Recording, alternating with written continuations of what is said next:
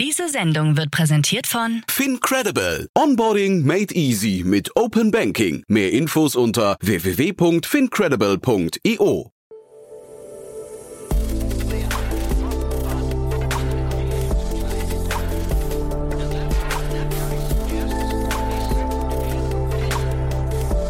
Startup Insider Daily. Morgen Update. Einen wunderschönen guten Morgen und herzlich willkommen zu Startup Insider Daily. Mein Name ist Jan Thomas. Heute ist Montag, der 16. August und das hier sind heute unsere Themen. Airbnb, Disney und Coinbase mit starken Zahlen. Auch DoorDash mit starken Zahlen, aber langsameren Wachstum. Elon Musk lacht Armin Laschet aus. N26 hat offensichtlich ein Geldwäscheproblem. Und Lieferando optimiert die Arbeitsbedingungen seiner Kuriere. Heute bei uns zu Gast im Rahmen der Reihe Investments und Exits ist Enrico Mellis von Project A Ventures. Und wir haben über ein ziemlich spannendes Thema gesprochen aus dem Bereich PropTech oder der Finanzierung von Immobilien. Also ziemlich interessant, muss ich sagen. Da hat Sequoia Capital gerade investiert. Also von daher ein Thema, das möglicherweise auch ja, Wellen schlagen wird oder nach Deutschland kommen wird. Ziemlich spannend und äh, Enrico steckt auch ziemlich tief im Thema drin. Ich möchte kurz hinweisen noch auf die Nachmittagsfolge. Da haben wir zu Gast Jan-Erik Putze von Dronik. Das ist ein Gemeinschaftsunternehmen von der Deutschen Telekom und der Deutschen Flugsicherung. Und es geht um das Thema Rahmenbedingungen zu schaffen für den Drohnenverkehr in Deutschland. Also mal etwas anderes, aber ziemlich sicher auch ein wichtiges Thema, denn ihr wisst ja zum Beispiel, Amazon setzt voll auf das Thema Drohnen. Von daher ein ziemlich relevantes Thema, mit dem wir uns eigentlich hier an dieser Stelle relativ wenig beschäftigen. Und bei uns ist zu Gast Patrick Strunkmann-Meister. Er ist der CEO und Co-Founder von BAO und ist ein Unternehmen, was sich auf den Sales-Prozess in Unternehmen äh, konzentriert, hat gerade eine Seed-Finanzierungsrunde in, in Höhe von 2,5 Millionen Euro abgeschlossen ja, und es ist, glaube ich, für jedes Unternehmen interessant, das in irgendeiner Form seinen Sales-Prozess standardisieren möchte, nach bestimmten Skripts ablaufen lassen möchte. Denn genau darum geht es bei Bau. Also von daher so ziemlich interessant und ziemlich relevant wahrscheinlich für viele von euch. Bevor wir jetzt in die Nachrichten reingehen, haben wir ein kleines Novum, denn bei uns ist zu Gast Philipp Herkelmann. Er ist der General Manager für Entrepreneur First in Germany. Ja, und da steht gerade der Bewerbungsschluss für den nächsten Batch an. Und genau darüber haben wir gesprochen. Von daher, das schieben wir jetzt noch kurz ein, bevor wir in die Nachricht gehen mit Frank Philipp. Ich sage erstmal herzlich willkommen, Philipp Herkelmann, General Manager von Entrepreneur First in Germany. Ähm, ja, Philipp, erstmal herzlich willkommen. Hallo. Hallo, freut mich. Ja, freut mich auch sehr. Äh, wir sprechen über eure neue Kohorte, beziehungsweise den Bewerbungsschluss der nächsten Kohorte, die ist am 22.08. oder der Bewerbungsschluss ist am 22.08. 22 äh, Erzähl doch mal genau, was ihr, was ihr macht und an wen ihr euch richtet. Die F, Entrepreneur First, ist der weltweit führende Talentinvestor. Wir investieren in Personen, von denen wir glauben, dass sie sehr großes Potenzial haben und geben ihnen eben die Werkzeuge, die sie brauchen, um schnell erfolgreich zu werden mit der Gründung eines Tech-Startups. Wir unterstützen also noch bevor ihr ein Team habt und bevor ihr eine Idee habt, basiert auf eurem Talent. EF ist sozusagen der beste Ort in der Welt, um einen Co-Founder zu finden und ein Tech-Startup vom Scratch aufzubauen. Das heißt, ich komme zu euch mit einer Idee und den Co-Founder idealerweise finde ich schon bei euch, ja? Nein, eben nicht. Ähm, du brauchst keine Idee, um bei uns zu kommen. Ähm, in den letzten neun Jahren haben wir gelernt, außergewöhnliche Menschen vor allen anderen zu erkennen. Wir glauben nicht, dass ihr unbedingt jahrzehntelang Erfahrung braucht. Wir glauben auch nicht, dass ihr eine eigene Idee jetzt schon braucht, um euch zu beweisen oder bevor ihr eigentlich das tut, was ihr eigentlich tun möchtet, nämlich ein Startup zu gründen. Wir glauben, dass wir eben dieses Talent schon vorher identifizieren können. Du wirst bezahlt bei uns in einem Programm mit einem Stipendium, um deine Ideen, die du in unserem Programm entwickelst, mit einem Pool einen ganz außerordentlichen Co-Founder zu testen und weiterzuentwickeln.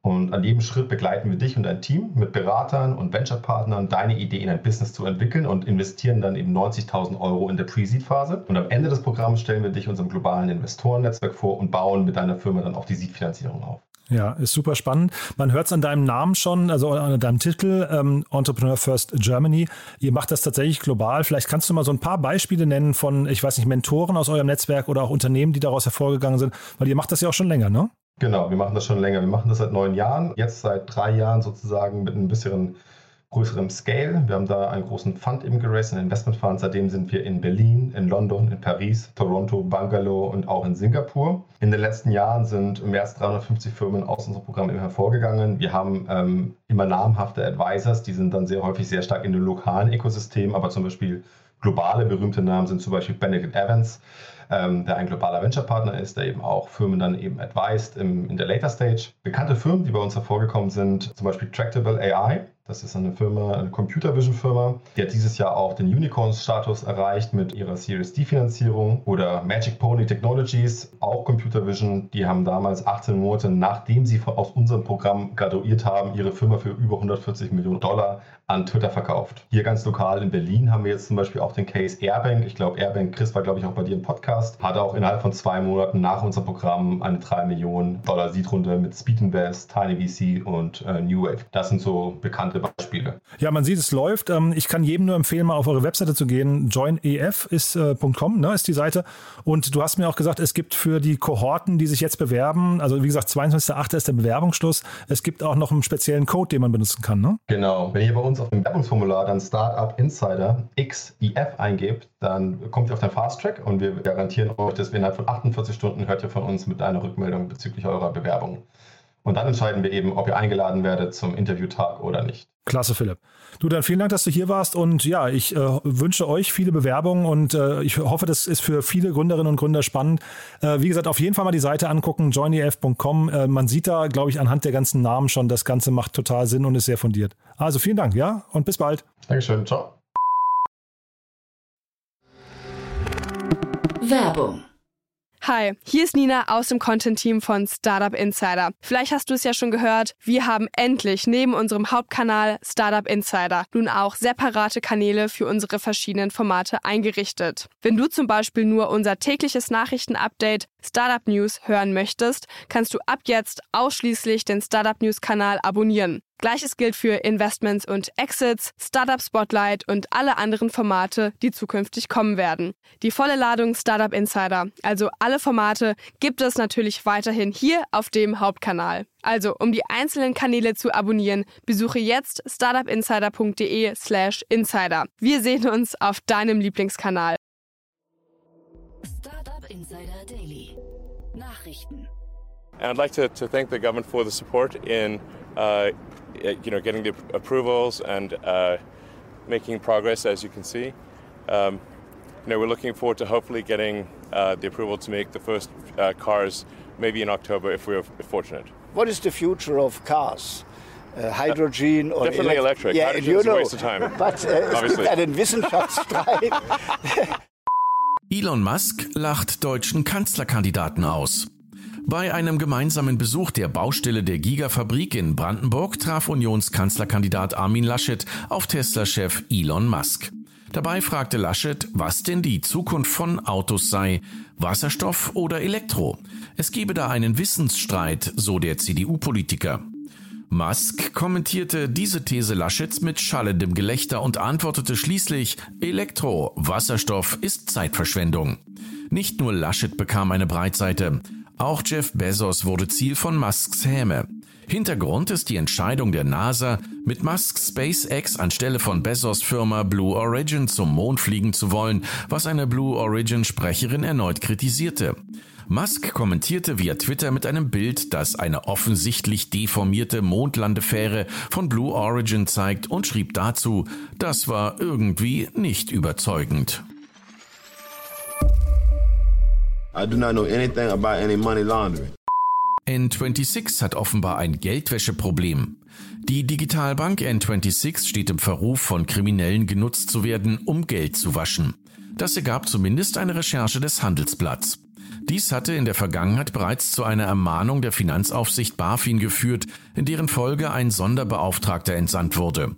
Wie nun bekannt wurde, wurde beispielsweise mehr als jeder zehnte Geldwäscheverdacht in Niedersachsen seit 2019 in Verbindung mit der Berliner Neobank gebracht, nämlich genau 455 von 4361 Fällen. N26 versucht abzuwiegeln und schließe die betroffenen Konten umgehend, sobald sich ein Betrugs- oder Geldwäscheverdacht erhärte. Außerdem werden sämtliche Verdachtsfälle an die Financial Investigation Unit, die als Zentralstelle für Finanztransaktionsuntersuchungen gilt, übermittelt und analysiert.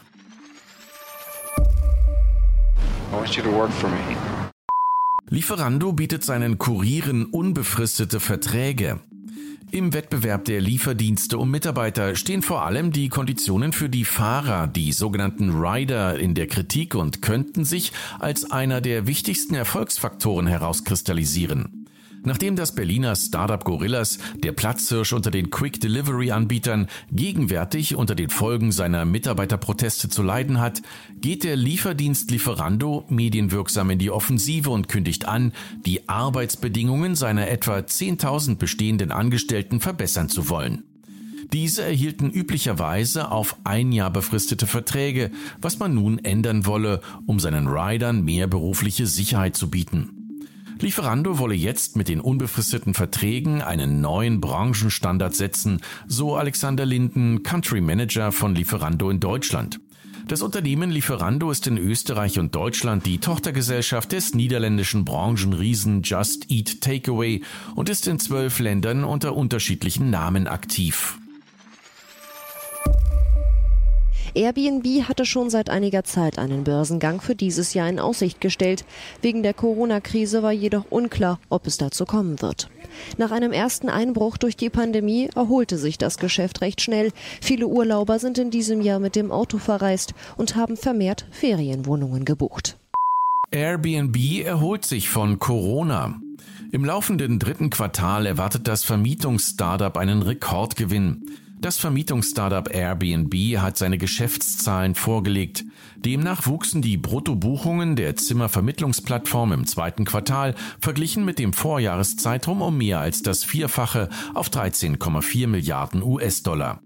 Daher konnte der Innenumsatz auf 1,3 Milliarden Dollar verdreifacht werden, während sich der Nettoverlust auf 68,2 Millionen Dollar verringerte. Obwohl die Erwartungen der Wall Street übertroffen wurden, lag die Aktie nachbörslich zunächst 2,2 Prozent im Minus. Disney Plus übertrifft die Erwartungen. Auch der Unterhaltungskonzern Disney hat seine Zahlen vorgelegt. Dabei konnte vor allem der Streamingdienst Disney Plus überzeugen und die Erwartungen der Analysten übertreffen. Insgesamt verzeichnet Disney Plus 116 Millionen Abonnenten. Analysten hatten mit 114 Millionen Abonnenten von Disney Plus gerechnet. Disney gab an, bis zum Jahr 2024 rund 230 Millionen zahlende Abonnenten für Disney Plus gewinnen zu können.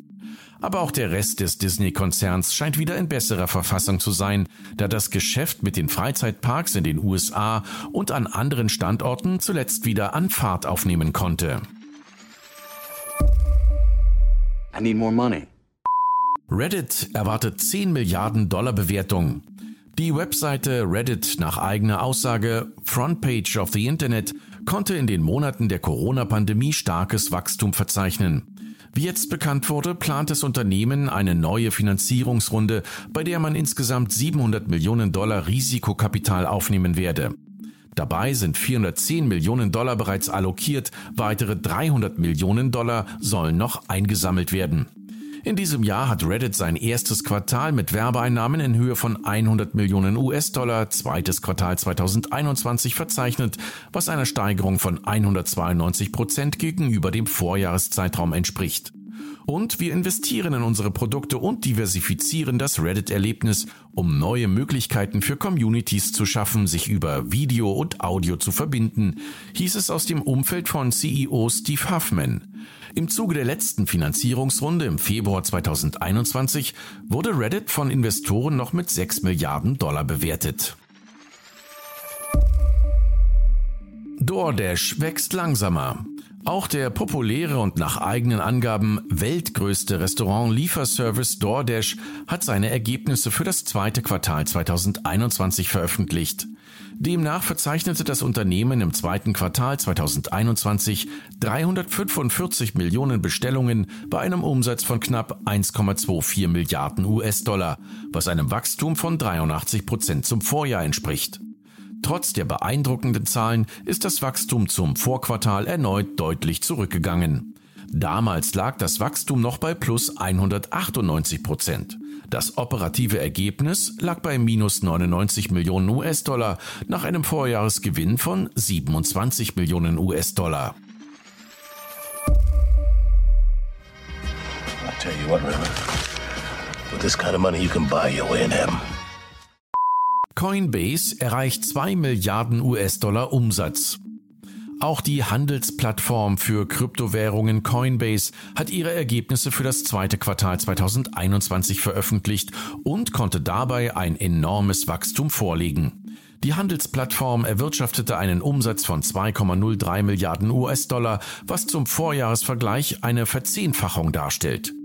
Auch das Gesamthandelsvolumen wuchs um knapp 38 Prozent gegenüber dem Vorquartal. TikToker Kabi Lame erreicht 100 Millionen Follower.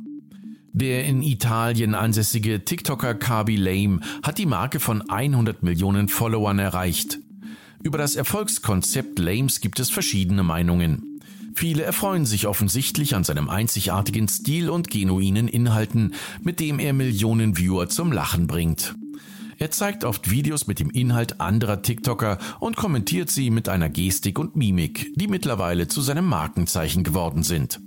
Neben der schieren Reichweite ist auch das Zeitfenster beachtlich. Für den Aufbau seiner Fanbase benötigte der 21-Jährige nur rund 17 Monate. Startup Insider Daily. Kurznachrichten. Die Wettbewerbswächter in Großbritannien äußern sich skeptisch zur geplanten Übernahme des GIF-Spezialisten Giphy durch Facebook.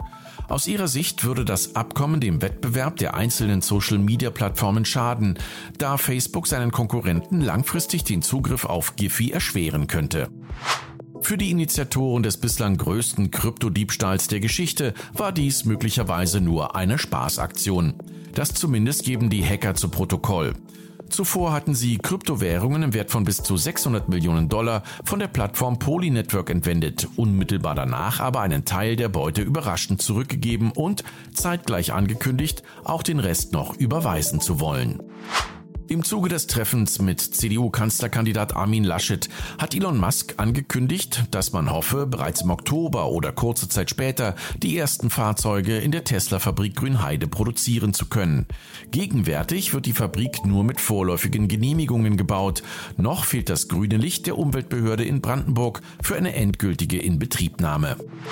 Delivery Hero verkauft sein Südkorea-Geschäft Yogi-Yo an ein Konsortium und erzielt damit nach eigenen Angaben umgerechnet rund 584 Millionen Euro.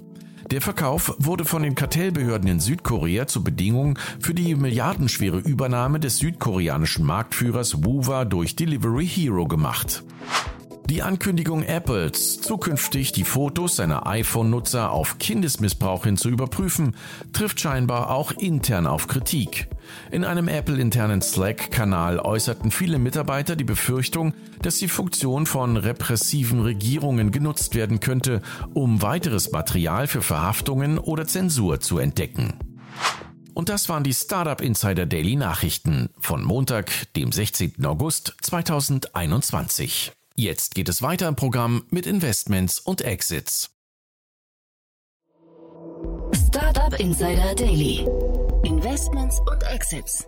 Super, ja, also ich freue mich sehr. Enrico Mellis ist hier und man darf es wirklich, man, man muss erstmal hochhalten, in seinem Urlaub ist er hier. Äh, Enrico, ich freue mich sehr, dass wir sprechen. Hallo. Hi Jan, ich freue mich nicht, dass wir äh, nur immer Sonntag sprechen, sondern jetzt auch noch im Urlaub. Das macht den Eindruck, als hätte ich wirklich nichts Besseres zu tun. Aber ich freue mich wirklich da zu sein. Ja, oder es macht es dir Spaß, ne? So, so, so genau. versuche ich es mal zu interpretieren.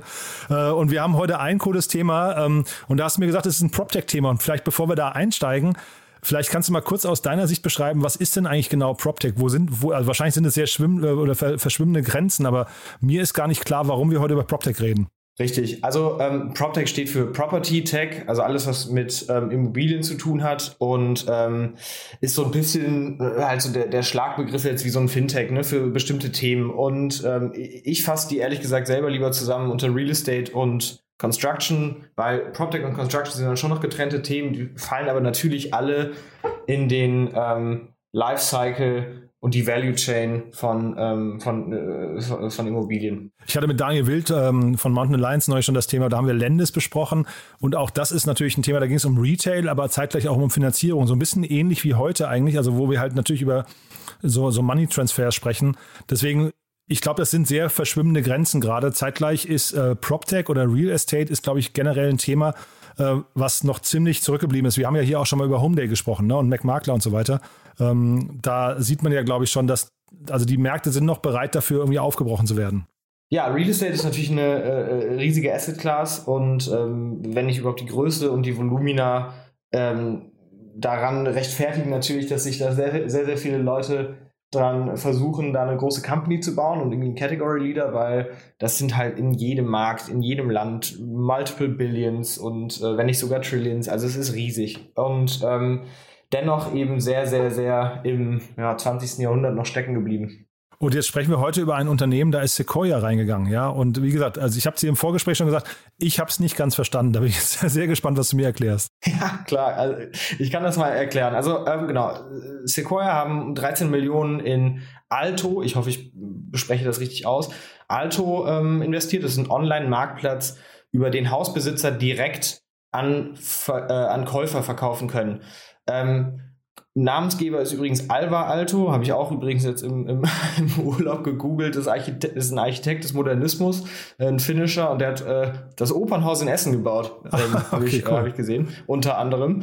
Äh, ein, einer der ganz großen, also aus der gleichen Gruppe wie Corbusier zum Beispiel. Aber nein, hier bei Alto geht es ähm, weder um den Architekten noch die finnische Universität, sondern es geht eben um diesen Marktplatz, auf dem man als Verkäufer selber ähm, sein Haus listen und verkaufen kann. Und ähm, ich glaube, das Problem, was die angehen, das gehen eben viele Startups an, die wir auch äh, im Project A Portfolio haben. Ähm, Homeday, Casavo, Evernest. Ähm, und zwar, wer schon mal ein Haus verkauft hat, der weiß, wie mühsam das ist und wie, ähm, wie der Verkaufsprozess einen auch einfach belasten kann. Ne? Auflistung, ähm, sozusagen die, die, die Besichtigung, äh, Verhandlungen, äh, Vertragsverhandlungen, auch Vertragskomplikationen und so weiter. Das kann schon da das für die meisten Leute ja das wichtigste Asset im Leben ist und irgendwie auch meistens so eine, vielleicht zwei Transaktionen im Leben überhaupt mal stattfinden, ne, an einer Immobilie, kann das schon extrem beängstigend und ähm, einfach belastend sein. Plus, jetzt dazu kommt natürlich in, besonders in Städten sind die Märkte auch ähm, extreme Verkäufermärkte, ne? also weil halt einfach so wenig Platz da ist und so viele Leute eben in die äh, typischen Lagen ziehen wollen, ist, ähm, ist es sehr, sehr schwierig, an diese Immobilien ranzukommen und ähm, dementsprechend aber auch ne, einfach schwer, den Markt zu durchblicken und äh, das ist halt alles einfach aktuell sehr, sehr aufgehitzt und das verunsichert viele Leute natürlich. Und ähm, Alto sagen, dass, weil es so mühsam ist, schieben auch viele Leute den Hausverkauf auf und wollen sich damit nicht befassen. Ne? Im, Im, üblichen Falle nimmt man dann halt einfach einen Makler. Warum nimmt man den? A, weil man sich nicht damit befassen will und der Makler soll das machen. Und natürlich, weil man auch einfach das Gefühl hat, oh, das ist eine, eine Transaktion, die ist so wichtig. Ähm, und, da, ich verstehe das so schlecht, dass ich jetzt Sorge habe, hier irgendwas falsch zu machen. Deswegen nehme ich mir einen Makler und das soll, das soll am besten ein Profi sein, ähm, der, der mir dann dabei hilft. Und Alto glauben eben, dass das nicht nötig ist und haben sozusagen ein Problem, ein Product gebaut, das ein privater Marktplatz, einen privaten Marktplatz darstellt und der eben nicht auf einem MLS, also einem Multiple Listing Service slash System ähm, beruht. Und das ist in USA etwas äh, sozusagen, sozusagen nochmal ein spezieller Fall. Ähm, kann ich auch gleich noch was zu erzählen. Ähm, aber die listen praktisch direkt zwischen ähm, Verkäufern und Käufern und geben Verkäufern die Kontrolle darüber, wie und wann die Häuser gelistet werden, äh, wem die gezeigt werden und wie und wann sie verkauft werden und zu welchem Preis. Sequoia hat da jetzt 13 Millionen investiert. Die Firma gibt es schon seit 2018, also schon tatsächlich was länger, waren jetzt aber ziemlich unter dem Radar unterwegs, ähm, sind im April gelauncht, hatten dann irgendwie die ersten Verkäufer haben schon stattgefunden. Ähm, ich glaube, jetzt aktuell haben sie 30.000 Käufer, also eine Demand-Seite von 30.000 äh, Käufern, die was suchen, aufgebaut und dem, dementsprechend natürlich deren Suchprofile und haben mehr als ähm, ähm, haben jetzt irgendwie 85 Häuser auf der Plattform zum Verkauf gelistet, äh, sagen, dass da jeden Tag etwa eins dazukommt und haben auch schon zwei Dutzend circa verkauft über das ähm, über die Plattform. Ähm, der Gründer, der hat früher mal eine Company verkauft. Ähm, das wird jetzt in den meisten Presseberichten nicht so stark betont, wie dass er auch aus einer Immobilienmaklerfamilie kommt. Das ist ganz spannend. Ähm, aber ich glaube, der ist einfach, äh, glaube ich, vom Profil her sehr, sehr, sehr, sehr stark und so kommt das dann auch, dass Sequoia so eine frühe Runde macht. Die haben da wahrscheinlich, ich habe es jetzt nicht nachgeschaut, vielleicht in seinem alten Startup investiert oder finden den, äh, den, den, den Gründer auch einfach sehr, sehr gut.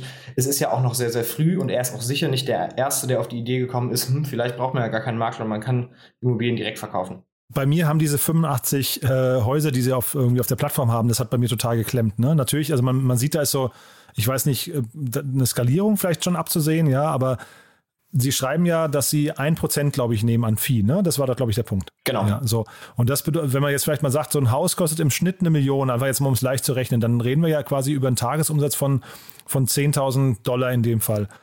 Das ist jetzt noch nicht die große Hausnummer irgendwie, finde ich, ne? Ähm, und ähm, damit habe ich, ich habe mich gefragt, warum geht Sequoia da rein? Also die sind auch bei Lendes übrigens drin. Ich habe es ja vorhin äh, gesagt, mit Daniel Wild schon drüber gesprochen. Ist dieser Markt jetzt einfach, wartet ihr einfach quasi darauf, wachgeküsst zu werden und deswegen sagt man, man möchte da ein paar Pferde irgendwie im Rennen haben oder ist das wirklich so ein spannendes Modell, was hinterher total durch die Decke gehen kann? Genau, also ich glaube, der, der, Blick, den Sequoia auf den Markt haben wird und den, das ist der, den die meisten Investoren, die sich den Markt anschauen, ähm, wir zum Beispiel äh, sehen es einfach so, es gibt, dieser Markt ist riesig und du hast eben verschiedene Segmente von Verkäufern, die ihre Immobilien unterschiedlich verkaufen. Ne? Also du hast ähm, sozusagen den, den Mass Market Approach, das ist ähm, was, das, was Homeday machen, das, was McMakler machen, die holen das sehr, sehr gut ab. Dann hast du das Premium-Segment, also irgendwie ähm, die Immobilien, wo entweder der Demand-Überhang sehr, sehr groß ist, ne? also irgendwie die Altbauwohnung in Berlin-Mitte oder am Prenzlauer Berg, irgendwie die, wo halt jeder gerne rein möchte, ähm, für, für diese Wohnungen als auch eben das Upper Market Segment, ne, also irgendwie äh, Luxusimmobilien, das, wofür man typischerweise, das, womit man auch typischerweise ähm, Engel und Völkers äh, vielleicht mal in Verbindung bringt. Ne, das, da hat sich, den Markt hat sich unser Portfolio-Unternehmen ähm, Evernest äh, vorgenommen, ähnlich wie Compass auch in den USA. Ähm, und dann gibt es natürlich auch die These, naja, ich brauche vielleicht auch einfach gar keinen Makler. Ne? Wenn ich mir das selber zutraue, warum sollte ich dem jetzt ein paar Prozentpunkte an so einem großen Ticket abdrücken? Und genau dafür gibt es halt jetzt ähm, sozusagen die, die äh, dieses, dieses Startup Alto und ähm, naja, genau genommen ist die Idee jetzt nichts Neues. Ne? Also For Sale by Owner ist jetzt nicht, was die, äh, die Jungs da jetzt erfunden haben, sondern das war schon immer so. Was die halt anbieten, sind halt zweierlei Unterschiede. Einmal, die gehen nicht über ein MLS, was in den USA schon ein sehr, sehr interessanter Faktor ist.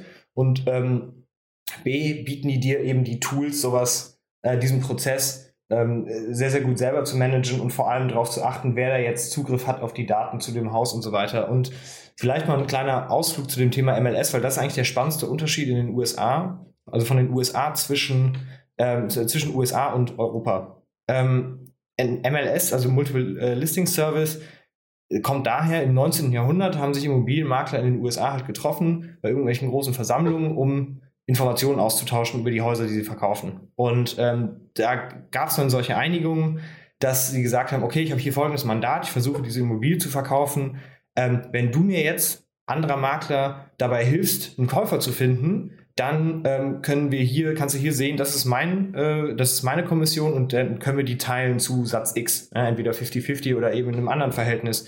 Und daraus ist diese MLS-Logik entstanden, um eben den Immobilienmarkt ähm, liquider zu machen und weniger volatil. Ne, da werden dann also sozusagen, sobald du als, als äh, Makler ein Hausmann, so ein Mandat für den Verkauf bekommst, dann pflegst du diese Daten in, in ein MLS und das wird dann mit anderen geteilt. In den USA ist das ein, MLS ist ein generischer Begriff. Da gibt es sozusagen kein eines, sondern da, ähm, die werden gemanagt von Realtor Associations, Dementsprechend, es gibt eben nicht das eine, sondern eben 580 in den USA. Ich habe es gerade mal gegoogelt, also 2020 gab es noch 580, das wird jetzt weniger sein, die werden nämlich ähm, groß konsolidiert.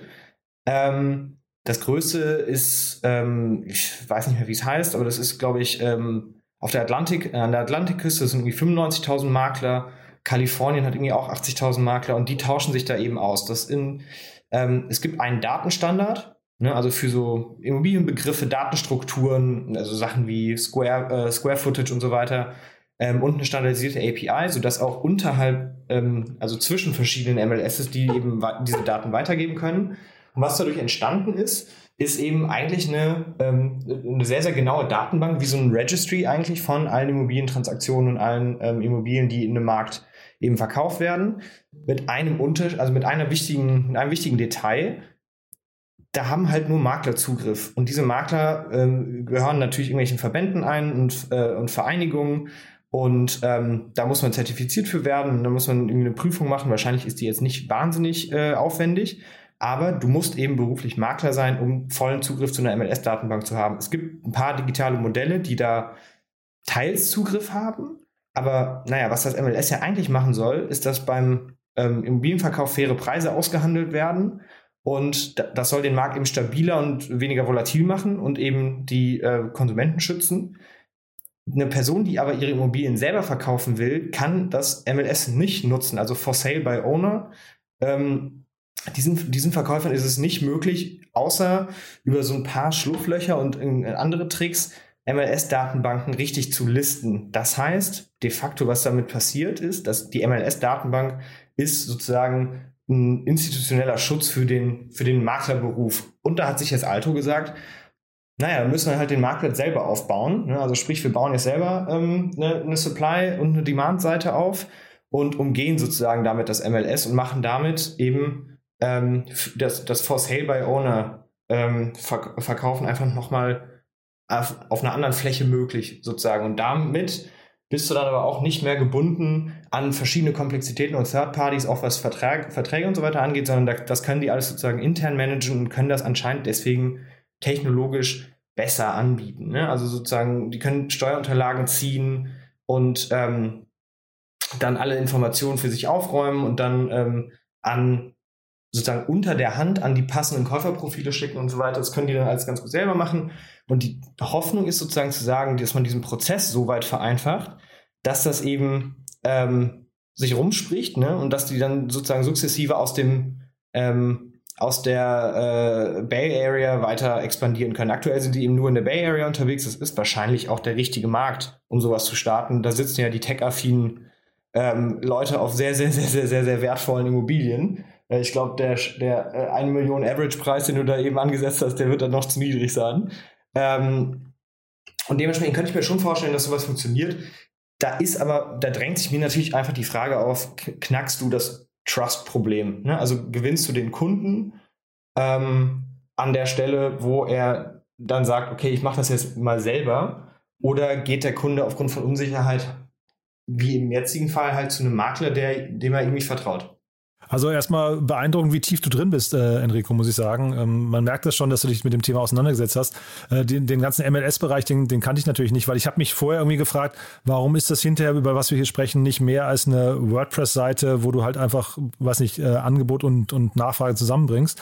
Aber ich höre schon raus, da, du, du vermutest da zumindest eine gewisse Tech-Komplexität auch, ja? Genau, die Tech-Komplexität besteht sozusagen darin, also das ist jetzt nicht, dass du ein Produkt baust, sondern du baust eigentlich die Einzelbausteine, die, den, die so einen Prozess ausmachen. Ne? Also kann sich vielleicht mal vor Augen führen, was macht ein Makler eigentlich? Weil ich, ich also ehrlich gesagt, bis ich mich damit befasst habe, wusste ich das auch nicht, wie viele kleine Einzelschrittchen da eigentlich dazugehören, um so eine äh, Immobilie zu verkaufen. Ne? Du hast da auf der Verkäuferseite, du musst erstmal den Immobilien-Lead finden. Ne? Dann, äh, dann besuchst du die Immobilie, dann bewertest du die. Also du nimmst erstmal die Daten auf, dann bewertest du die, ähm, dann baust du dafür eine Präsentation, die zeigst du dann dem Hausbesitzer. Dann musst du das Maklermandat mit dem verhandeln, hoffentlich gewinnen. Ne? Dafür musst du relevante Dokumente auch noch sammeln, ähm, Vertragswerk aufsetzen. Dann buchst du einen Fotografen, du setzt das Listing auf, du erstellst ein Exposé auf der Käuferseite. Ne? Verkäufer identifizieren, ansprechen, Besichtigung, auch eine Finanz, äh, Finanzlage des äh, potenziellen Käufers checken.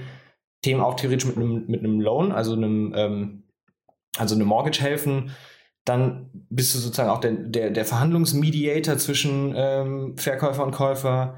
Contract Drafting, Document Handling, Notartermin aufsetzen und hingehen, ähm, Übergabe. Also da sind extrem viele so kleine Aufgaben, die auch teilweise nicht Value-Adding sind für dich, ne, sondern nur ein Pain als Makler. Ne? Also viele davon ist einfach Admin und Backoffice und ähm, kostet dich Zeit.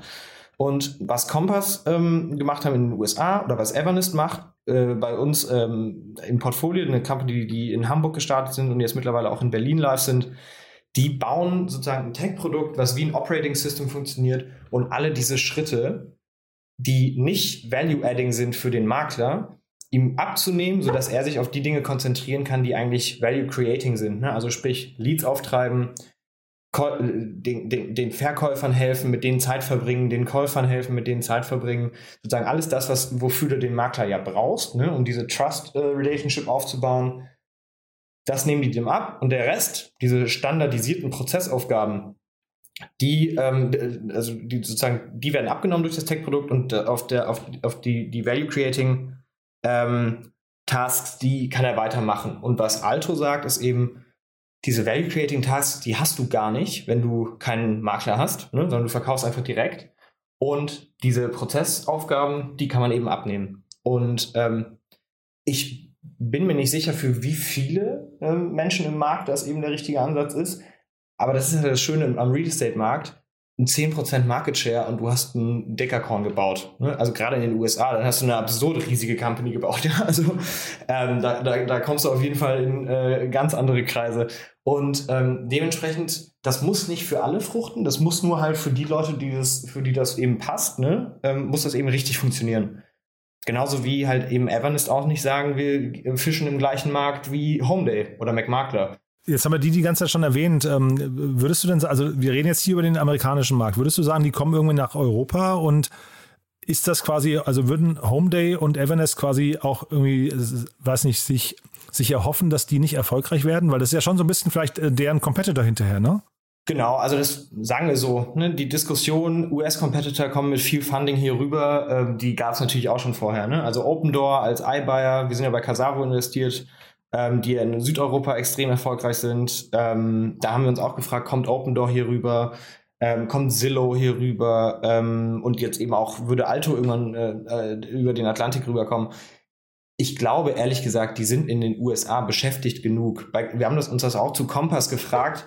Jetzt ist auch sozusagen kulturell und strukturell der nächste Markt für die, ehrlich, wenn überhaupt mal UK. Ne? Und dann ist Zentraleuropa sehr, sehr fragmentiert, sehr, sehr ähm, also extrem anders von Land zu Land. Ne? Also Kom äh, Kommissionsstrukturen sind anders, Legal äh, ist anders, Konsumenten funktionieren anders. Also da, es ist schon nicht so leicht, sowas multikulturell aufzubauen und vor allem nicht, wenn du aus dem amerikanischen oder ähm, also irgendwie ang äh, angelsächsischen Raum kommst und dann nach Zentraleuropa das Modell einfach so ausrollen willst. Ich glaube, das ist ehrlich gesagt keine Gefahr. Und sag mal, da wollte ich dich mal kurz fragen zu Sequoia, ähm, die da jetzt eingestiegen sind oder ich glaube ich sogar alleine die Runde gemacht haben. Ne? Äh, haben die noch dieses, ähm, ich weiß nicht, diesen Sparkling-Investoren-Charakter, äh, also dass man wirklich sagt, die sind so ein, so ein Leuchtturm oder, weil ich habe gesehen, die haben im Juli alleine, ich glaube, 18 Investments gemacht, ja. Und also das klang für mich so fast so ein bisschen nach Spray and Pray. Und wir reden jetzt die ganze Zeit über die Tiger Globus dieser Welt und so weiter. Ähm, sind die noch auf dem Level, wo man sagt, da gehen die Augenbrauen hoch und sagt, wow, äh, Sequoia hat investiert? Grundsätzlich ja schon. Die sind schon enorm gut und die haben äh, einfach natürlich eine, eine, grandiose Brand aufgebaut und äh, da schaut man schon noch hin. Ich glaube, was interessant ist, ist das zu betrachten im Kontext ähm, Europa nochmal. Ne? Also in Europa ist schon noch, ähm, haben die einfach deutlich weniger Investments gemacht, deswegen wird da natürlich ähm, besonders aufgehorcht, wenn Sequoia mal äh, zuschlägt. Aber die haben ja ein Team in Europa und die werden das jetzt auch sukzessive ausbauen. Jetzt kann man dazu sagen, 18 Deals ich würde jetzt mal annehmen, bei fast allen Investoren hat sich die Deal-Schlagzahl in den letzten Monaten erhöht, weil einfach der, ähm, der Markt gerade sehr, sehr heiß ist.